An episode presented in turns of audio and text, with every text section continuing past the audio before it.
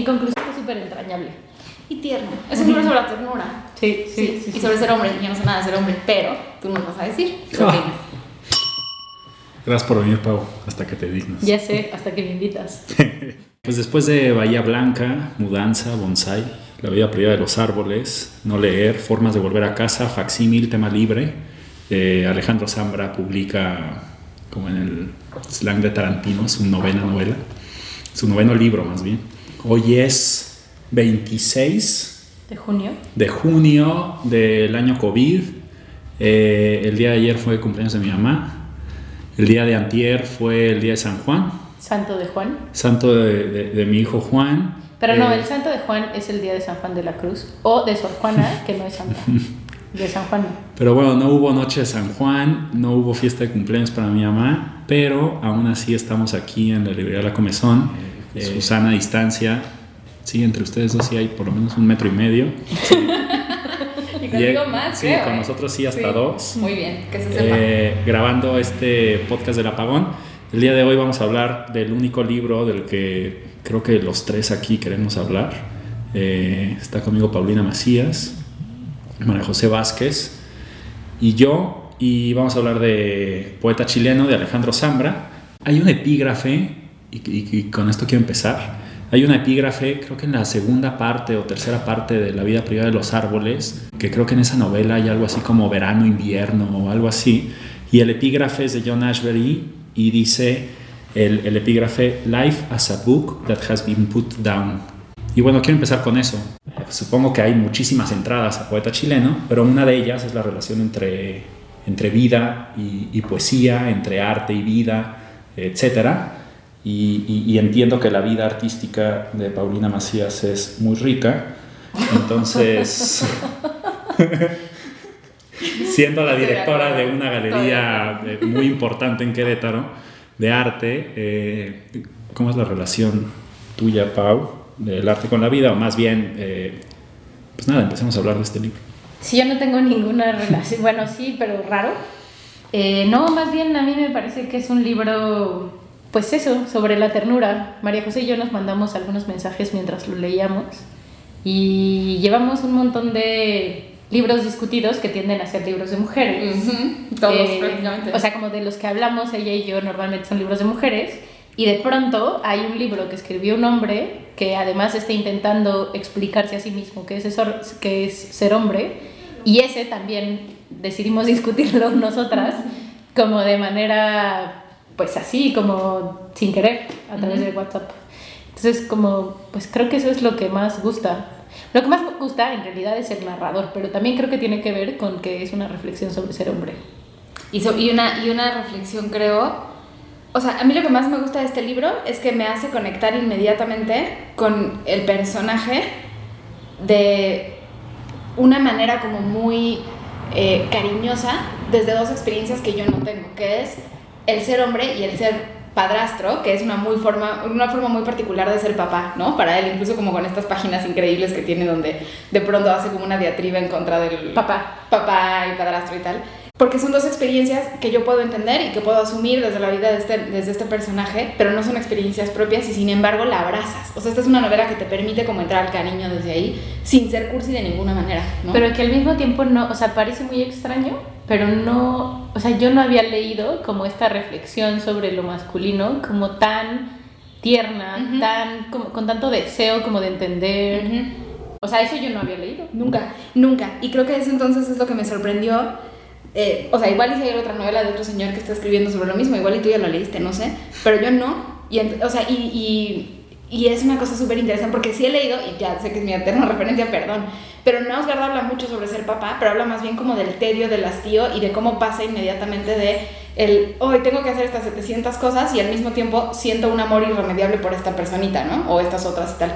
Pero acá es una relación distinta porque es una relación o sea, hay un personaje que eh, se encuentra con una chica y hay una relación ahí de, de pareja, pero la relación de pareja incluye al hijo que ella ya tiene. Y entonces, esta, este como vínculo adquirido desde la masculinidad me pareció súper bonito, súper bonito. Y que además está como desde el encuentro casual primero. O sea, como él al final se...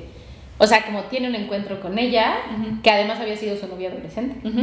Y, y de pronto como que se va dando cuenta como por claves en el cuerpo de ella Eso es increíble. Eso es que increíble. tiene un hijo. Sí. Y que normalmente a mí eso me hubiera ofendido. A mí también, pero no Pero me no me ofende. ofende. A mí también. A mí, a mí me pasó exactamente lo mismo. Exactamente lo mismo. Sí. Sí. Sí, hay algo que yo vi, eh, que creo que más que sobre masculinidad, eh, hay un tema que a mí me saltó mucho que es la padrastría, claro. Y, y- y es. Y, y no solamente como de, de hola padrastro, o y después el chiste se replica un poco más con el niño que dice familiastra. Y después creo que incluso se, se- se aborda un poco más así como a poetastro, ¿no? O sea, como, como que ese, pues esa cualidad creo que se puede, ¿no? Como es- este puede ser un pod- podcastro, ¿no? No, no sé, así como, como que no lo es, pero quiere serlo, ¿no? Eh, y hay un tema creo que con la legitimidad, ¿no? O sea, como eh, cómo adquieres algo y si tú estás destinado para eso. Y, creo que es algo que se discute mucho en la contemporaneidad, ¿no? O sea, como el comediante blanco no puede hacer chistes sobre los negros. El judío sí se puede reír de sí mismo, pero alguien que no es judío no se puede reír sobre el judío. Eh, el papá puede educar a su hijo y puede gritarle al otro, yo lo educo como yo quiera porque es mi hijo. Pero con el padrastro eh, esa legitimidad es, es- es bien complicada porque se la tienes que ganar. Pero y justo se adquiere, creo que justo por eso no hubo una presentación del libro en donde hay comentarios como, como relacionados con, ah, es que me parece que es un libro un poco feminista y así. Pero yo creo que no, es más bien un libro muy masculino, pero que justo como que desde la reflexión absoluta de la masculinidad, como que se gana la legitimidad de preguntarse cosas fuera como de sí mismo. No, pero más bien como a lo que iba también un poco es, creo que yo como alguien de género masculino, eh, no creo que esté más legitimado a hablar de este libro que ustedes de género femenino a eso, porque precisamente el libro lo que hace es que te invita a, a formar parte de un círculo en donde tú no estés formando parte, ¿sabes? Como tú no eres socio del club campestre, pero justamente al no ser socio, quiero que discutamos la sociedad. Claro. Tú no eres el papá de este niño, pero al mismo tiempo, por no ser eh, papá de este niño, quiero que discutamos la paternidad. Pero bueno, antes de esto y nada más para que nuestro, eh, que será muy numeroso auditorio, eh, sepa de lo que estemos hablando, no sé si alguien pueda dar así una breve reseña, sinopsis, resumen, yo que sepa, o, como, o a lo mejor entre, entre los tres, ¿no? Pues, ¿De, ¿qué será? de qué Es- va este libro? La historia, o sea, como son dos historias encontradas de dos poetas en ciernes, de diferentes generaciones, Chilenos los dos. chilenos los dos. Tal vez esa es un- una posible sinopsis. La otra posible sinopsis es de una familia que se junta y se desjunta y luego se vuelve a juntar. Y luego se volvió a juntar. Y, de, y sí, es una novela sobre vínculos y sobre, y sobre vínculos entre un montón de cosas, porque tiene que ver con cómo se forma una familia, eh, porque creo que además lo bonito es que además hay un momento donde pareciera que esta pareja está junta casi por el... Y no, no en plan tenemos que estar juntos para nada, ¿no? O sea, cuando deciden no estarlo, bueno, ya le dan un pero... eh, es, es sobre encontrarse y sobre cómo acomodarse o mo- como mueblarse de alguna manera, pero eso también pasa con la otra discusión eterna en el libro que es el, el tema literario en Chile, ¿no? O sea, como esta eterna discusión de eh, los poetas, los que no son poetas, las clases de poetas, las formas de comportarse, como ese tejido que parece que hay constantemente entre como casi claves narrativas que hermanan a una, a una parte de la ciudad, ¿no? En este caso, que son los poetas, que igual y se detestan entre ellos o se caen bien, o a veces sí a veces no, pero si alguien se mete con ellos como gremio en general, ¿no? Digo, no quiero decir gremio, pero ya saben, es como, como, Claro. como si fuera también una propia familia, ¿no? La, la de los poetas chilenos en y, sí mismo. y todo el tiempo se está discutiendo como pertenecer o no. Entonces está Gonzalo, está Vicente, uno es papá del otro, ya se me, a mí se me van los nombres, soy pésimo para los nombres.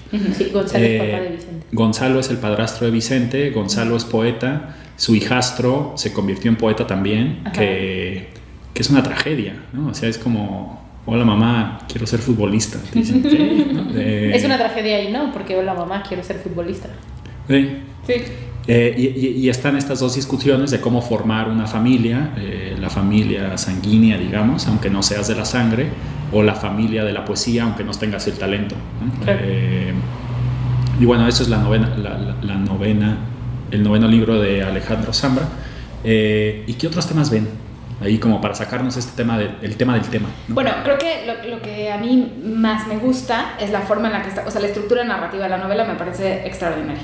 Eh, no solamente está muy bien tejida, tiene un tema con el ritmo, es decir, hay secuencias que son increíbles y lo, y lo noto en dos partes. Una es en los diálogos. Construyen los diálogos, sobre todo cuando están hablando Gonzalo y Vicente, cuando Vicente es niño. Eh, los diálogos son increíbles, son increíbles y te llevan a un ritmo súper eh, como cotidiano de las cosas, eh, en donde de pronto ha pasado un par de años y ya han pasado un par de páginas, ¿no? O sea, como que juega todo el rato con el tiempo y de pronto se puede detener en una fiesta durante muchísimo tiempo, o sea, durante muchas páginas. O sea, ese, ese ritmo, esa estructura narrativa está súper bien tejida en la, en la novela. Y bueno, por otro lado, lo que más nos gusta, Pau y a mí de esta novela en el mundo mundial, que es el uso del narrador. Cuéntanos del narrador, Pau. ¿Por qué amamos al narrador en poeta chileno? O sea, a mí lo que me parece, hay las novelas que yo había leído antes, las sí, novelas o noveletas que había leído antes de Alejandro Zambra, estaban contadas en primera persona. Uh -huh. Sí, ¿no? Formas de volver a casa, sí, pero creo, creo que, no sé si Bonsai está en tercera, La vida previa de las aves en tercera. Ay, no me acuerdo ya.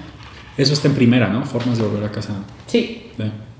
No sé, me, el, o sea, el narrador es súper característico y se entiende desde el principio. Y además es un narrador como que es muy consciente de sí mismo. Uh -huh. O sea, no solo es consciente de sí mismo, no me acuerdo técnicamente cuál es la diferencia entre el narrador y el enunciador, pero es consciente de sí mismo hasta cuándo empieza y acaba, o cuándo esa novela podría extenderse o no. O sea, como ahí hay un jueguito que si te interesa como la literatura ya ganaste. Pero a mí me parece que el corazón de la novela, o, lo que, o sea, como lo que de verdad me descolocó, eh, hay un párrafo, o sea, como lleva mucho tiempo hablando, siempre, habla, siempre ha hablado como, como de la situación que está pasando y hay un párrafo en donde el narrador voltea a ver al lector. Sí. Y me parece que, eh, o sea, como yo me sentí muy aludida, o sea, como ayer, ayer estábamos hablando un poco de este libro, el joven y yo. Sí, y, me imagino que en su casa es un tema de conversación mientras comen quesadillas, ¿no? Sí. Pero es que, o sea, como que yo no, o sea, ya había entendido la importancia de Courbet, el realismo, y de la novela en donde está como esta persona mirando directamente como al espectador en la pintura, uh -huh. pero esta vez lo sentí. Y como que ayer justo lo comparaba como con... Hay una novela, de, de hay una película de Haneke que se llama Funny Games USA. Mm. Es, un, es un thriller, o sea, es una, es una película en donde hay unos niños güeros asesinos. Y hay una escena en donde el niño güero asesino te mira a ti espectador. O sea, después de que ha hecho así como un montón de, de, de cosas así horribles, uh -huh. te voltea a ver, ¿no? Uh -huh. Y eso sentí, o sea, yo no sentía miedo con, con, Alejandro Zambra, por supuesto, pero sí dije, no manches, me volteé a ver. Uh -huh. O sea, como está volteando como la mirada. Y entonces dije, claro, es que esto es lo que hizo Courbet en, así a finales del siglo XIX, es así o sea, ya entendí todo. Ya entendí toda la historia del arte por un párrafo. no, o sea, como que. Y es una mirada sí. que, que, te concede. Y que además, justo ayer hablaba como de, güey, es que nadie lo ha dicho en todas las presentaciones del libro que, que, que he visto en las entrevistas. ¿Por qué nadie le ha dicho de ese párrafo? Porque luego piensas que va a volver a pasar. Y no pasa. No, no es pasa. un párrafo. Sí, sí. No, es una pinceladita. Es, digamos, como, como Supongo que ese efecto buscaba Aura, eh, el Carlos Fuentes de Aura, ¿no? Al uh -huh. hablar en la segunda persona, uh -huh. dirigirte a ti, ¿no? O, o, la pinceladita esta en el Aleph de, y entonces te vi a ti, lector, y entonces ahí es donde uh -huh. la cámara, ¿no? Sí, o, no, pero no. O en House of Cards, donde continuamente, no, ¿sabes? Fleabag. Fleabag lo hace mucho mejor. Yo creo Fleabag. No. También te ven a la cámara. Tenemos un hijo, perdón. Fleabag, o sea, no quiero, o sea, es que Pau acaba de decir, acabo de entender toda la historia del arte porque me volteé a ver y yo pensaba Fleabag, entonces no quiero usar esta referencia, pero ya la voy a usar porque ya la dije. Eh, Fleabag es una serie que está fantástica, se las recomiendo muchísimo y es eh, una serie donde la, la, el personaje principal, que es una chica, todo el tiempo desde el principio es, rompe la cuarta pared y te está volteando a ver y tal. Y eso pasa desde la primera temporada, son dos temporadas, pero el mejor momento de, la, de toda la serie, que son, son como cinco capítulos en cada temporada, es muy cortita, es un momento en la segunda temporada en donde o sea, ella todo el tiempo te está volteando a ver, pero los otros personajes no se dan cuenta de esto, ¿saben? O sea, es como un secreto que tienes tú con ella, que al principio a mí eso me, no me encantaba, pero luego entras. Es un poco House of Cards, pero mucho más como millennial, ¿no? Pero en la segunda temporada hay un momento en donde tú ya estás acostumbrado a esto y hay, un, hay una escena en donde ella está hablando con un personaje que además está, le gusta muchísimo, ¿no? Y ella te voltea a ver a ti y el otro se da cuenta de que te voltea a ver a ti y le pregunta y ella te voltea a ver un microsegundo y tienes una sensación de nos cacharon a las dos. Eso me pasó con ese párrafo. Claro, a es que- y además ya. O sea, como el libro tiene, ahora te digo, 421 páginas, ¿ok? Y se acaban muy rápido. Y la mirada que te dirige es en la página 334, Ujú. ¿no? O sea, como en términos de estructura, es que no lo veías venir. No lo veías venir. O sea, leíste 334 páginas con un narrador que es muy tierno, es muy considerado, es muy invitador, es muy compartido y de pronto te mira. O sea, como ese güey que te enamoró todo el libro, te voltea a ver. Y, pero ¿sabes qué me estoy acordando ahorita? En la, en la página 44 sí te medio voltea a ver. O sea, te hace como un anuncio de que te va a hacer eso. No te lo hace tan directamente, ¿eh? O sea, porque no te lo dice a ti. Se lo, lo dice como, como al aire, ¿no? El narrador, hablando particularmente. Pero hay una parte donde te dice, bueno, si esto hubiera quedado aquí, entonces aquí se hubiera acabado Claro, la novela. claro, pero claro. como no se acabó, entonces esta novela se extiende. Y entonces ahí te está, o sea, te está volteando, te, te hace voltear a ver el soporte físico del libro, que dices, a ver, Pero lo entiendes al final Exacto. como un narrador consciente, como un metanarrador. Exacto, y dices, ah, ok, aquí estás. O sea, es como, como un narrador que asoma la nariz, pero es una focalización como muy interna, ¿no? Bueno, no, externa, de hecho. Eh, como tú tienes la información y acá te la cuento. Pero acá, cuando Sí. te dice, y yo quería hacer una cosa y luego no la hice, ay, güey, Claro. está muy cañón. Que no sé si leerlo, porque... Ay, no sé, porque vamos a echar un spoiler. No solo eso, porque creo que es una construcción. O sea, ahorita lo volví a leer y no sé si llevamos 10 minutos hablando de algo que si lo leo se va a arruinar. Mm. Sí, mejor no lo vamos a leer. Al- a- Algo que sí se dice en todas las presentaciones, porque esto sí no se ha dicho ni una, y bueno, gracias a esta COVID que tenemos, pues yo he podido asistir a todas las presentaciones del libro que se han hecho y ninguna lo han dicho. Pero algo que sí ha dicho Alejandro Zambra, creo que en todas, porque además supongo que, no sé, termina de escribir el libro y después empieza a escribir el guion para las entrevistas sobre el libro, porque parece como disco rayado, siempre habla de su Chile. azotea que se llama. Chile, siempre habla del niño y a veces hasta habla como hasta en la misma de la misma manera y en el mismo orden, o sea, parece que sí es como disco rayado. Eh, y una de las cosas que dice mucho es eh, el narrador está hecho como para tratar de retener al lector, como si el narrador fuera el anfitrión o el huésped de unos invitados que llegaron a tu casa y apenas están acabando la copa de vino y tú les sirves un poquito más, no quieres que se vayan. Y entonces todo el tiempo los estás reteniendo. Y después habla Alejandro Zambra de algo que, que creo que es completamente real, se llama poeta chileno. Y la parte de, de la, de- de la poesía pues está ahí, todo el tiempo se está discutiendo la literatura, pero también la parte de la chilenidad, o sea, es, es- es muy chileno el libro, hay, hay- hay, mucho lenguaje chileno, es como, no sé, José Agustín y lo chilango, digamos, esto es muy, muy chileno, y hay un tema de que el narrador es oral, no es escrito, ¿no? Y, y como, como que es habladito, ¿no? Claro. como, como- como si alguien, no es lo mismo que alguien te escriba una carta porque exige otra, ¿no? O, o Otra estructura. No, no es lo mismo leer un libro que, que escuchar un audiolibro, digamos. Eh, eh, y, es, y este narrador es como muy parlanchín, ¿no? Y justo por eso se siente que se va rápido. O sea, Sí, son como al final 400 son 400 páginas, sí. páginas, que podrías pensar que tal vez no son pocas, Pero sí lo dan, son. Porque dan. justo el narrador es súper contadito, es muy oral, o sea, como que tal vez no, o sea, como, creo que es verosímilmente oral, o sea, claro que hay un montón de trabajo como de lenguaje, pero sí se siente como si lo fuera, ¿no? O sea, como no me parece que la gente hable así, No. pero al final sí te crees que la gente hable así. Y, y funciona, como funciona, porque la voz que te está contando la historia, así se te, se te cuela. Sí, a mí a lo, lo- lo chileno del lenguaje es una cosa que me saltó al principio. Me imagino que a cualquier persona que no sea de Chile, de pronto dices, ay, ¿no? O sea, me acuerdo mucho de, de palta y cosas de esto, ¿no?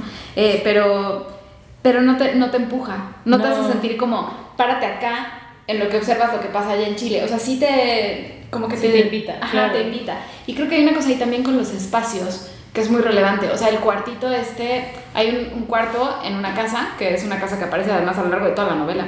Eh, y en esta casa hay un cuarto particular y el cuarto se convierte como en un reflejo de los personajes y es el cambio del personaje. Porque yo diría que este, este libro es, es un libro de un encuentro, bueno, en realidad son dos historias, pero el cuarto físicamente, o sea, el ambiente es la clave de todo, ¿no? Porque el cuarto lo habitan las personas que están anunciando la novela en ciertas partes. Entonces, primero lo habita Gonzalo, luego lo habita Vicente, luego, bueno, Pru, y luego Vicente, o sea, tienen como... Claro, pero la cámara se mueve en torno a los personajes que habitan ese espacio. Exacto, incluso modifican el espacio y el espacio entonces como que te da la pista de lo que está pasando, ¿no? Claro. Porque e- en esta, o sea, como que la novela empieza, yo diría, la primera mitad es muy, es muy como, eh, o sea, no, no te das cuenta de este juego que va a haber y cuando llega este otro personaje, que es el personaje de Prue, al principio a mí no me gustó. Yo decía, no, no, regrésame al otro, o sea, eh, ¿qué pasó con el otro? ¿A dónde se fue? ¿Qué le pasó? Y, a- y a fuerzas me, me quería como voltear a ver al otro lado, ¿no? Y, y después cuando se va Prue, le extrañas. Claro. Dices, no, no te vayas, ¿no? Pero y lo hace bien porque además la presenta vomitando. Entonces, claro, no claro, la quieres. Claro, pero no, luego sí la quieres. Sí. Sí, es como una gringa que llegó a invadir, ¿no? Sí. Pero no, está, está, no sé, los espacios están muy bien construidos. Es una, es una novela donde yo me imaginaba perfectamente el lugar donde estaban pasando las cosas y las porque me regresé a ver las descripciones y tampoco son muchas.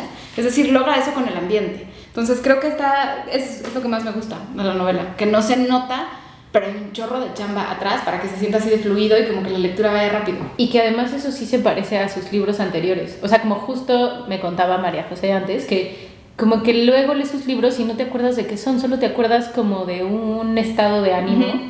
Y podrías pensar que era porque son libros de 100 páginas o de 97 páginas. Pero no, o sea, este lo logra, o sea, como mantiene el ambiente 400 páginas. Es súper extraño. Sí, la parte de lo, digamos, de poeta chileno, la parte de la familia chilena se da con Gonzalo y Vicente y la parte como del, como este recorrido que se parece mucho como los detectives salvajes, ¿no? Sí. Como tratar de hacer un, un tratar de expresar el ecosistema literario en Chile, lo hace a través de esta gringa que es una periodista que le encanta la literatura, por supuesto, pero que no tiene acceso a la poesía, primero por, por una facultad de la lengua, o sea, no, ella todavía no está en ducha para, para el español, entonces le escapa, y también no le interesa mucho. O sea, le interesa mucho su vida y le interesa mucho otras cosas, pero creo que no le interesa mucho la poesía. Y a través de esta gringa que se llama Pru, entran a Chile y empiezan a, a ver, ¿no? Como de qué se trata. Y entonces aparece ahí Zurita, aparece Nicanor Parra, ¿no? Como que aparecen todos y luego aparecen un montón de personajes como inventados que parecen ser como parodia de, de un montón de poetas reales. Yo, Eh, mi favorita de esos es la poeta que todos los días en la mañana lee un poema mientras se toma el café y en la noche lo reescribe. Ajá, sí, sí, sí, sí. Como artista contemporáneo. A ver, explica un poco más cómo, cómo es. O sea, como Prue, que es esta como un personaje que está como va y entrevista a un montón de poetas y como que la lista de los poetas que tiene que entrevistar se la van dando un poco como a cuentagotas, como que ella se va dando cuenta como que sus informantes eh, en términos antropológicos son limitados y entonces como que busca al otro informante y al otro informante hasta que llega como a un informante como muy culto. Y entonces la mandan y hay, y hay, me parece que es justo en Valparaíso, o sea, porque además me parece que Chile, igual que México, tiene un asunto como centralista y como que Alejandro Zambra se toma el tiempo como de mirar al menos a Valparaíso, en donde hay como estos otros poetas que, y los poetas de Valparaíso además son mucho más anómalos, ¿no? Y entonces hay una poeta en donde todos los días en la mañana lee un poema y ya, tiene unos hijos y hace la vida y en la noche lo reescribe con lo que se acuerda de lo que leyó. O sea, ese es como un personaje. Ese es su proyecto, así. Ese es su proyecto de vida. Y Que luego, eso es la poesía. O sea, es que aparte todos, Exacto. al ser parodia, también hay un tema como entre qué es la literatura y qué es la realidad. Y, y la poesía es eso, o sea, como, el, el- ¿no? como si el poeta es el gusano de seda, pues entonces, ¿sabes? Como Ujú, claro. eso es lo- el registro de tu memoria, es el poema. yo qué sé. Y justo como, o sea, al final me parece, o sea, su- intuyo por la lectura y concluyo por las entrevistas que he escuchado que Alejandro Zambra en un principio como iba a ser poeta. O sea, supongo que eso es lo que le atrajo de la literatura, ¿no? Porque es chileno y según lo que leí, ser chileno es ser poeta, como ser mexicano y ser boxeador o así. Y, y entonces como que supongo que él tenía como un montón de inquietudes poéticas que terminó como desbocando en, en la narrativa, pero la narrativa de Zambra es muy poética y logra unas imágenes poéticas increíbles en la invención de estos, invención o documentación de estos poetas, ¿no? O sea, porque hay otra imagen increíble de unos poetas casados que viven en un lugar en donde las casas Ah, sí, están elevadas. están Le tomé una foto de esa página, sí. Exacto, o sea, como que están elevadas del piso y entonces, sí, o sea, como que la casa no está necesariamente ligada al territorio, al terreno en el que está, te la puedes llevar. ¿no? Y me parece que ahí hay una imagen poética muy bonita que se logra a través de una narración. Y habla también de la separación y de juntarse, porque si, si ya no quieren estar juntos, ¿qué pasa? Claro, porque son unos, son unos casados. Sí, pero ella llevan- dice, no, pero ella dice, pues yo la verdad es que estoy muy bien con este señor, no tengo ningún problema, pero tampoco tendría problema porque entonces vienen y te se llevan la casa a otro lado y ya está. Claro, yo soy dueña del terreno, él es dueño de la Son unas como y- casas flotantes Ajá. que Ajá, están como como, en- en Puerto Montt, en Chiloé, no sé qué, y entonces están en estas cosas y, y- y- como se inunda mucho, pues la tienen que levantar, pero después, pues yo no sé si eso sea cierto, pero llegan unas grúas y con unos troncos Y después puedes ver una casa flotando en el mar de una Exacto, isla a otra exacto, isla. Y entonces, pues eso es la padrastría. ¿Sí me explico? Así sí, como, a ver, yo no tengo la raíz, pero tengo la casa.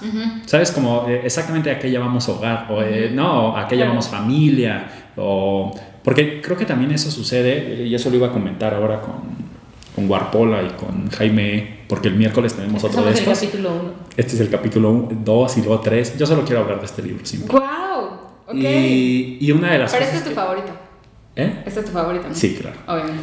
Eh, que eso siempre pasa como con los artistas, con los poetas, con la gente como medio apestada, porque, pues no sé, su- suena muy cursi decirlo de esta manera y Alejandro Zambra nunca lo diría, pero los amigos son la familia que tú sí elegiste. ¿Sí me explico? y, y suena cursi porque parece como trova, pero, pero sí. Alejandro siempre escucha trova, ¿sí?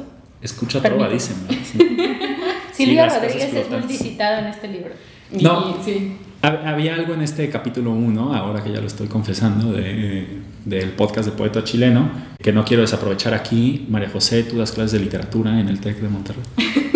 Eh, Paulina Macías, tú también, pues bueno, das clases luego de arte, de industrias culturales, a veces también das clases de literatura, etcétera. Yo también. ¿No les pareció que este es un libro así como que muy didáctico en ese sentido? Así como, sí te explica muy bien a Emily Dickinson, sí te explica Sí. muy bien a Gonzalo Millán, sí te explica muy bien como qué significa ser poeta y, ¿no? Como... Es que no solo, a mí me parece que es muy didáctico, pero sobre todo me parece muy generoso. O sea, como de pronto esa, como ese darse permiso como de hacer esas mini clases, tal vez se lo da Javier Marías y ya. O sea, como de en serio como dar una clase de, de algo que no termine siendo un ensayo súper sesudo, o, o sea, como si es así algo normal, o sea, como déjate explico en cuatro párrafos esto que a mí me interesa y cómo me interesa. Bueno, entonces justo me parece que es generoso. por Porque hay eso. muchos poemas en esta. En, en el libro hay muchos, muchos poemas, porque además, en lugar de caracterizar a los personajes así de. "Y tenía mejillas rojas y tenía pelo largo, Ajá. te dice: Mira cómo escribe este endecasílabo. O sea, Exacto. mira qué mal le sale este haiku. Y, entonces, a partir de la décima, tú sabes si es tal personaje o tal otro, ¿no? Y después te explica, o sea, porque no solamente te suelta el, el- el poema, sino que te explica el poema. Yo, yo estoy a punto, yo que luego, ahora el siguiente semestre tengo que dar una clase de Emily Dickinson, de Nicanor Parra y de Juan Gabriel. Creo que solo me falta Juan Gabriel en ese poema, No manches, sí. eh, en ese libro, pero creo que le voy a robar muchas cosas de Emily Dickinson, así de, así se leen los poemas, o, o esta es una forma de leerlos, o... Pero, Pero- también es una forma de encontrarse con ellos. O sea, algo muy bonito del libro es, de- es acompañar a Vicente a descubrir y enamorarse de la poesía solito. Solito desde el abandono, desde el cuarto, ¿no? O sea, desde cuando él se apropia del cuarto y entonces se apropia de la poesía y entonces descubre que hay ciertas cosas que le gustaban, pero, o sea, antes no le interesaban para nada, ¿no? O sea, la, la, la biblioteca como una metáfora de descubrir la literatura y entonces cómo va cambiando la biblioteca conforme va creciendo. Es precioso sin llegar a ser cursi. Y ese, ese chispazo que le pasa en el momento que dice, ah, esto me gustó. Aquí reconozco algo que le pasó a esta persona que escribió esto que a mí también me está pasando. Pues increíble. Y que además a partir de ahí se ordena la, la biblioteca. O sea, porque Y a partir de la novia. De la novia esa increíble. Ajá. Pero, o sea, hay una cosa muy interesante en el, en el, en el libro, Ujú. en donde él ocupa un cuarto que tenía un montón de estantes vacíos porque, porque el otro que lo ocupaba ya lo había vaciado, ¿no? Y entonces como que entiende así de, bueno, a mí me está interesando esto y lo que hay que hacer es llenar estos estantes Ujú. y los empieza a llenar como de manera frenética con los libros que le alcanzan, ¿no? O sea, Compra libros a. Compra libros como para, como, como le hacen en los hoteles, como para decorar, ¿no? Como para llenar.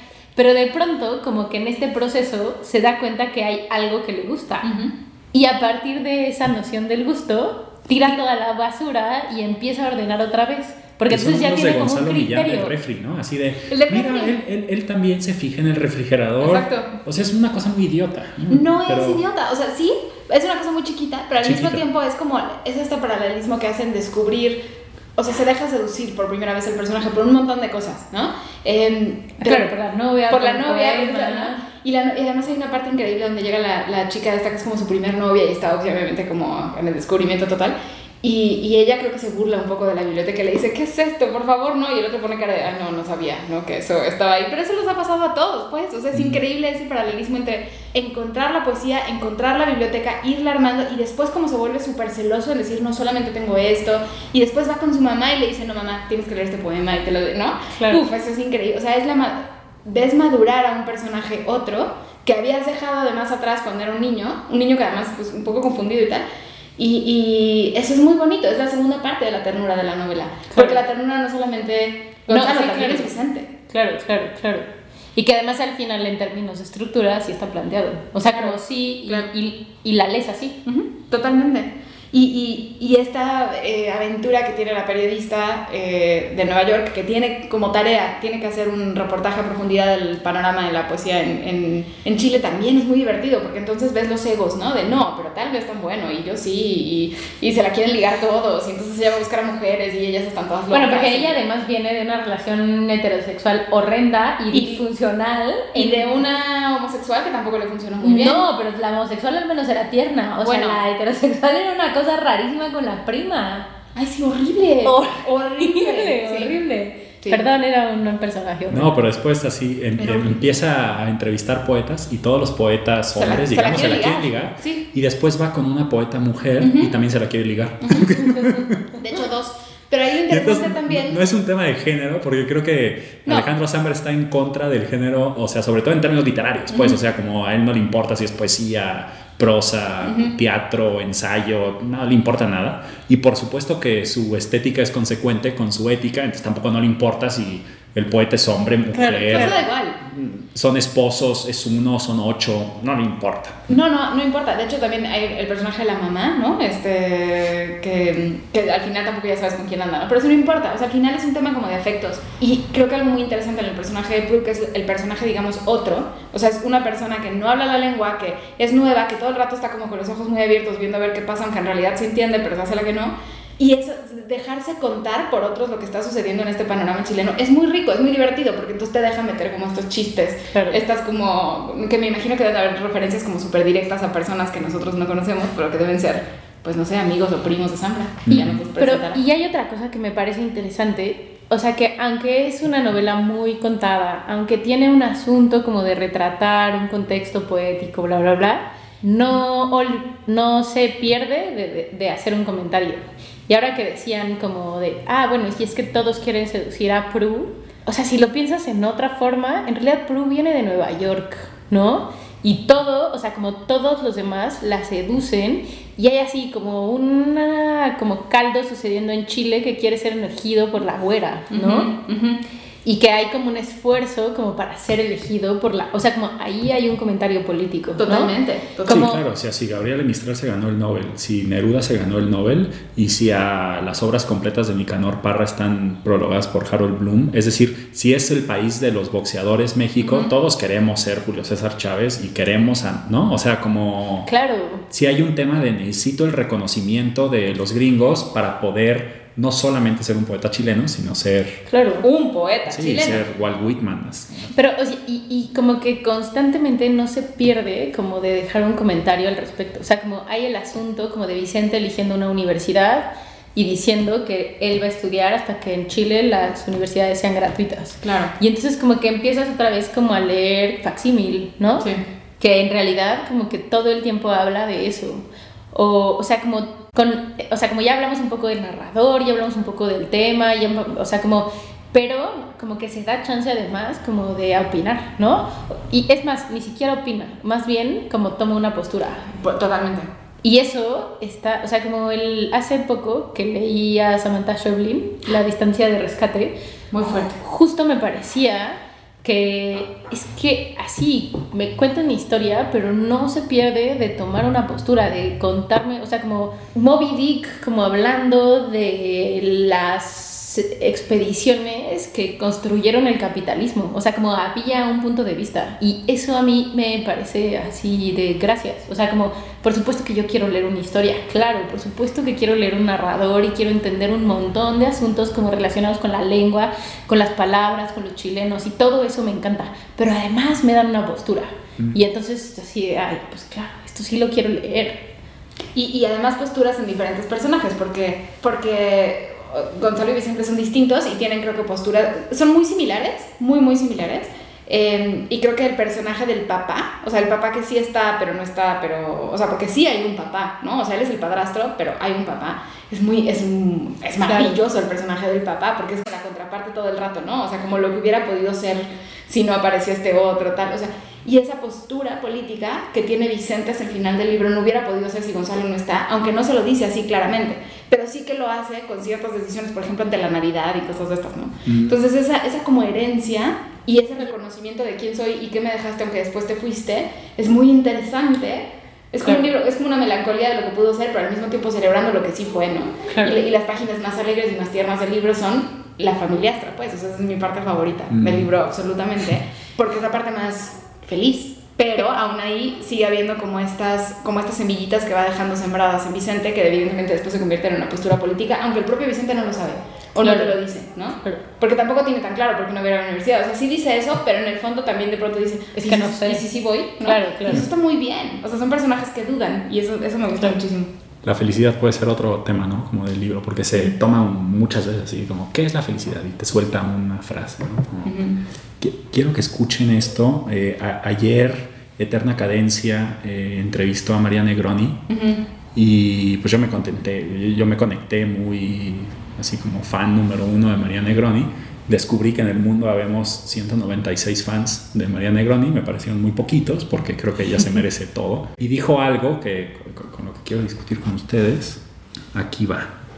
La otra vez no me acuerdo en qué, creo que eh, Gebel me preguntaba, ah, pero vos sos narradora y ensayista y poeta. Y yo decía, yo no soy narradora, es un malentendido.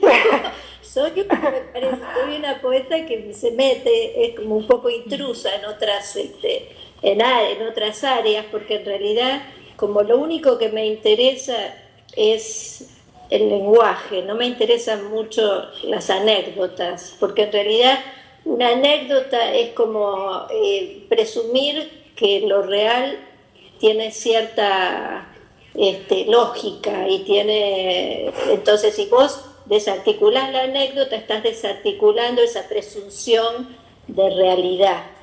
Y entonces me interesa más que la anécdota el trabajo con el lenguaje, que el lenguaje me parece una criatura este, absolutamente imprevisible, tramposa, peligrosa, maravillosa, todo a la vez. Entonces, eso es la poesía, la poesía es eso, es como la conciencia más aguda del lenguaje. Entonces, para mí, para mí, ¿eh? no sé si por ahí me equivoco, pero me parece que todos los, los grandes escritores, incluso en prosa, son poetas. O están, siempre tocan cuerdas, como los momentos más lúcidos de un libro, son los momentos en que el pensamiento se emociona, ¿no? Sale como, surgen ideas, surgen como como conceptos y este, cuestiones que no se han podido pensar ni decir de otra manera. Esos son los grandes momentos de los libros que a nosotros como lectores también nos emocionan y que agradecemos profundamente a quien ha escrito eso. Decía María Negroni ahí, eh, la poesía es la conciencia más aguda del lenguaje. Y antes de que empezara este podcast, te decía María José, ¿cómo ordenarías una librería? Y entonces como que la, pregunta que, que, yo siempre me debato es, ¿dónde pongo este libro? O sea, ¿es prosa o es poesía? Porque si toman las palabras de María Negroni al pie de la letra, que por supuesto que no las tomo así, pero me encantaría, creo que este, este libro es plenamente consciente del lenguaje, ¿no? O sea, es poesía. O sea, lo que decías tú antes, creo que Alejandro Sambre estaba destinado a ser poeta o quería ser poeta y resultó ser novelista. Pero es que creo que ahí pasa un buen en el arte visual. o sea, como las fronteras de los soportes en las artes visuales están rotas desde hace un montón de tiempo. Y hay un montón de, de artistas que se mueven como de manera fluida entre soportes, porque hay veces que la pieza necesita un soporte distinto a otro. Y me parece que eso, como tal vez la literatura está llegando tarde como a esa fluidez, pero claro que, o sea, como hay escritores que necesitan de pronto otra forma de narrar como para construir la imagen que necesitan, porque me, me parece que... Eh, Alejandro Zambra sí construye, o sea, como las anécdotas en él, aunque parece que en este libro son, es en donde más importa, podrías no hablar de la anécdota. O sea, hace rato nos dijiste, bueno, ¿cuál es el tema? Para sacarlos del tema. Y empezamos a hablar del narrador. O sea, eso acaba de pasar, ¿no? y, y, y, María José no se acuerda de que se trató formas de volver a casa, pero se acuerda de una imagen. Y lo leí dos veces. Exactamente. O sea, y al, al final hay una en, en, Formas de Volver a Casa, que es otro libro de Alejandro Zambra, que habla también un poco de la pertenencia y de la familia y demás. O sea, estuve buscando, la, es que creo que no existe la escena que yo me estoy imaginando del libro, porque la estuve buscando una hora en la mañana, en donde, o sea, todo el tiempo te están como contando cómo su papá o el papá de quien narra el libro nunca hablaba con los vecinos porque todo el tiempo está dando testimonio de un asunto de la dictadura.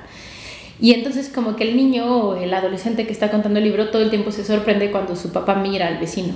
Y, hay, o sea, y eso se construye así una y otra vez con un vecino sospechoso, con una vecina que le gusta pero que no le puede hablar, así.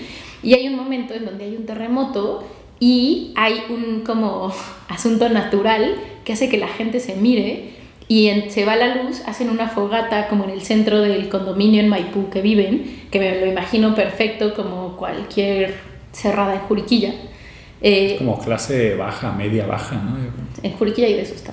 Pero bueno, o bueno, en Misión, no sé, cualquier otra de esas. Y, y salen y hacen una fogata como en medio de este desarrollo urbano, blanco seguramente, y ahí el narrador te dice, es que es la primera vez que veo a mi papá como convivir de manera cordial con el vecino porque todo el tiempo está contando una historia que en realidad casi no te importa la anécdota. Yo ni me acuerdo, porque, o sea, como me acuerdo del terremoto, pero sobre todo me acuerdo de una construcción de desconfianza y una parte en donde el que, que, la rompe el terremoto. Entonces, como que claro que Alejandro Zambra, lo que pasa es que voy a decir una fusilería, pero creo que Alejandro Zambra es un artista. Y entonces como que al final termina eligiendo el soporte que le funciona para, para decir lo que quiere decir. Pero sí logra como dejarte adentro como una sola imagen o una sola es sensación, ¿no? Y resultó que aquí necesitaba una novela. Pero entonces creo que necesitamos cambiar completa la clasificación de tu biblioteca. Librería. Librería. Eh, o sea, sí, todo lo que acabas de decir, pero además lo hace jugando todo el tiempo con, con poniendo diferentes personajes a que te digan según ellos, qué es la poesía y qué es la poesía chilena, porque no están hablando de la poesía en el mundo, están hablando de la poesía en Chile. Y aparte le, encuentran como, como, ¿no? O sea, como algo así, em, como muy relevante. Y, hay, hay, una frase del libro em, que acabo de perder, pero en donde, en donde ellos discuten, bueno, pero ¿cómo, ¿cómo puedes hablar de poesía chilena en Chile? O sea, es, es también casi como hasta inútil el ejercicio, pero no importa. Y entonces escribe una novela que se llama Poeta Chileno, utilizando unas imágenes increíblemente poéticas y mezclándolo y siendo un artista, como tú lo dices, porque sí, comparto la cursilería, pero al mismo tiempo haciendo un comentario desde personajes que están tratando de definir ellos mismos qué es la poesía, incluyendo a Nicanor Parra, ¿no? Que, que, esa figura de Nicanor Parra que manda al otro por los tomates es fantástica. Eh, entonces es como entre una clase de literatura, una, una mirada sociológica de un espacio construida de una manera en la que al mismo tiempo está jugando contigo y te pone estas imágenes y te pone estos juegos, construye los poemas de los personajes. O sea, Vicente escribe, o sea, se tuvo que haber sentado a escribir esos poemas, ¿no? Entonces es muy interesante como las, las capas de lectura que tiene sobre qué es la poesía en Chile pero, y preguntarte qué es la poesía escribiendo poesía chilena, que no es la que tú escribiste. O sea, como ahí hay una, un rango como incluso como performativo, ¿no se cuenta? Así de, eso está súper padre. Sí, y burlándose un poco, porque tampoco es la poesía chilena y ya, sino que además la clasifica y entonces están los jóvenes, los mayores, las mujeres, los no sé qué. Y eso está muy bien, o sea, que eso lo, lo, aprovecha a través del personaje de Prue cuando hace esta investigación, esta clasificación de los poetas, ¿no? Claro. Pero acaba sin decírtelo. Claro. O sea, no te dice que es la poesía chilena, eso, es para ti. Y está bien, porque, tampoco es una clase, pues es una novela o no. Matías Rivas decía algo así como, es que Alejandro Zambra es muy cruel con el resto de los poetas chilenos, pero por ser cruel no deja de ser tierno. Porque creo que cuando era joven sí era muy cruel y solo cruel. Pero aquí es cruel, pero, pero también con él mismo. Entonces, pues también es como Claro. simpaticón, ¿no? O sea, no, no, no es injusto. Incluso como me parece arriesgado titular una novela poeta chileno. Es un título, no sé, o sea, como a mí me parece feo. O sea, como, como el libro se agradece muchísimo que esté oscuridad y Ay, toda esa cosa poética sí, con sí. el gato en la portada, porque entonces no, o sea, como, pero es un título súper provocador, ¿sabes? Claro, Como- o sea, como, a ver, frente a formas de volver a casa, bonsai, ¿no? O sea, como, tiene esta, o sea, claro que tiene una capacidad de titular muy interesante y, y se llama poeta chileno, así, pues claro. ¿no? Pero ese título va directamente al párrafo. Claro. Es que es el claro, párrafo, es que el claro. párrafo es la novela. Por favor, por favor, lean el libro y Página- el página cuál? 334. Y, y por favor, coméntenlo en las presentaciones del libro Por que hace favor. Alexandra Zambra. Llevamos un mes esperando que alguien diga algo. O sea, ya escuchamos a una poeta española, ya escuchamos a Monje, ya escuchamos a Alejandra Costamagna. Nadie dice eso. Nadie lo dice. Alguien ayúdenos. Pero ahí está el título y es el párrafo y Es- es eso. Y es decir, soy novelista, soy poeta o, que soy, o soy escritor, pero soy chileno, ¿sabes? Ajá, y, de quién, y de quién puedo escribir y de quién estoy autorizado a escribir y de quién puedo leer. O sea, es cómo se construye la cosmovisión de este personaje que es Vicente, ¿no? Que vemos crecer. claro. Es increíble, es increíble. Es una novela de verdad eh, con un montón de capas. Y, y, mm, yo como que ya la quiero volver a empezar a leer. Y eso casi nunca me pasa. O sea, para yo vol- volver a leer algo tiene que pasar como mucho tiempo. No hago nunca eso que hacen ciertas personas que son muy listas, que acaban de leer un libro y inmediatamente lo vuelven a leer así para volver a entender. Yo nunca lo hago. Pero ahora como que las escucho y como que la quiero volver a leer. Claro, claro, eso voy a hacer. claro. Eso voy a hacer. Lean poeta chileno. Sí, todos. Muy bien. Gracias Paulina, gracias María José Gracias a ti. y gracias patrocinadores. No tenemos ni uno, caray. Entonces, si alguien se quiere sumar aquí, patrocinar, no, no pedimos mucho. Tenemos el patrocinio oro, plata y bronce. O bueno, para ponerlo en términos geográficos, el chileno, el chileno poeta, chileno narrador. El narrador obviamente vale menos. Y en Nueva York, porque también es una No, figura Nueva York, el, el patrocinio de Nueva El York vale periodista mucho. Nueva York. Periodista Nueva York. es el que vale. Periodista Nueva York es el patrocinio que estamos buscando. Eh, muchas gracias. Gracias, amigos.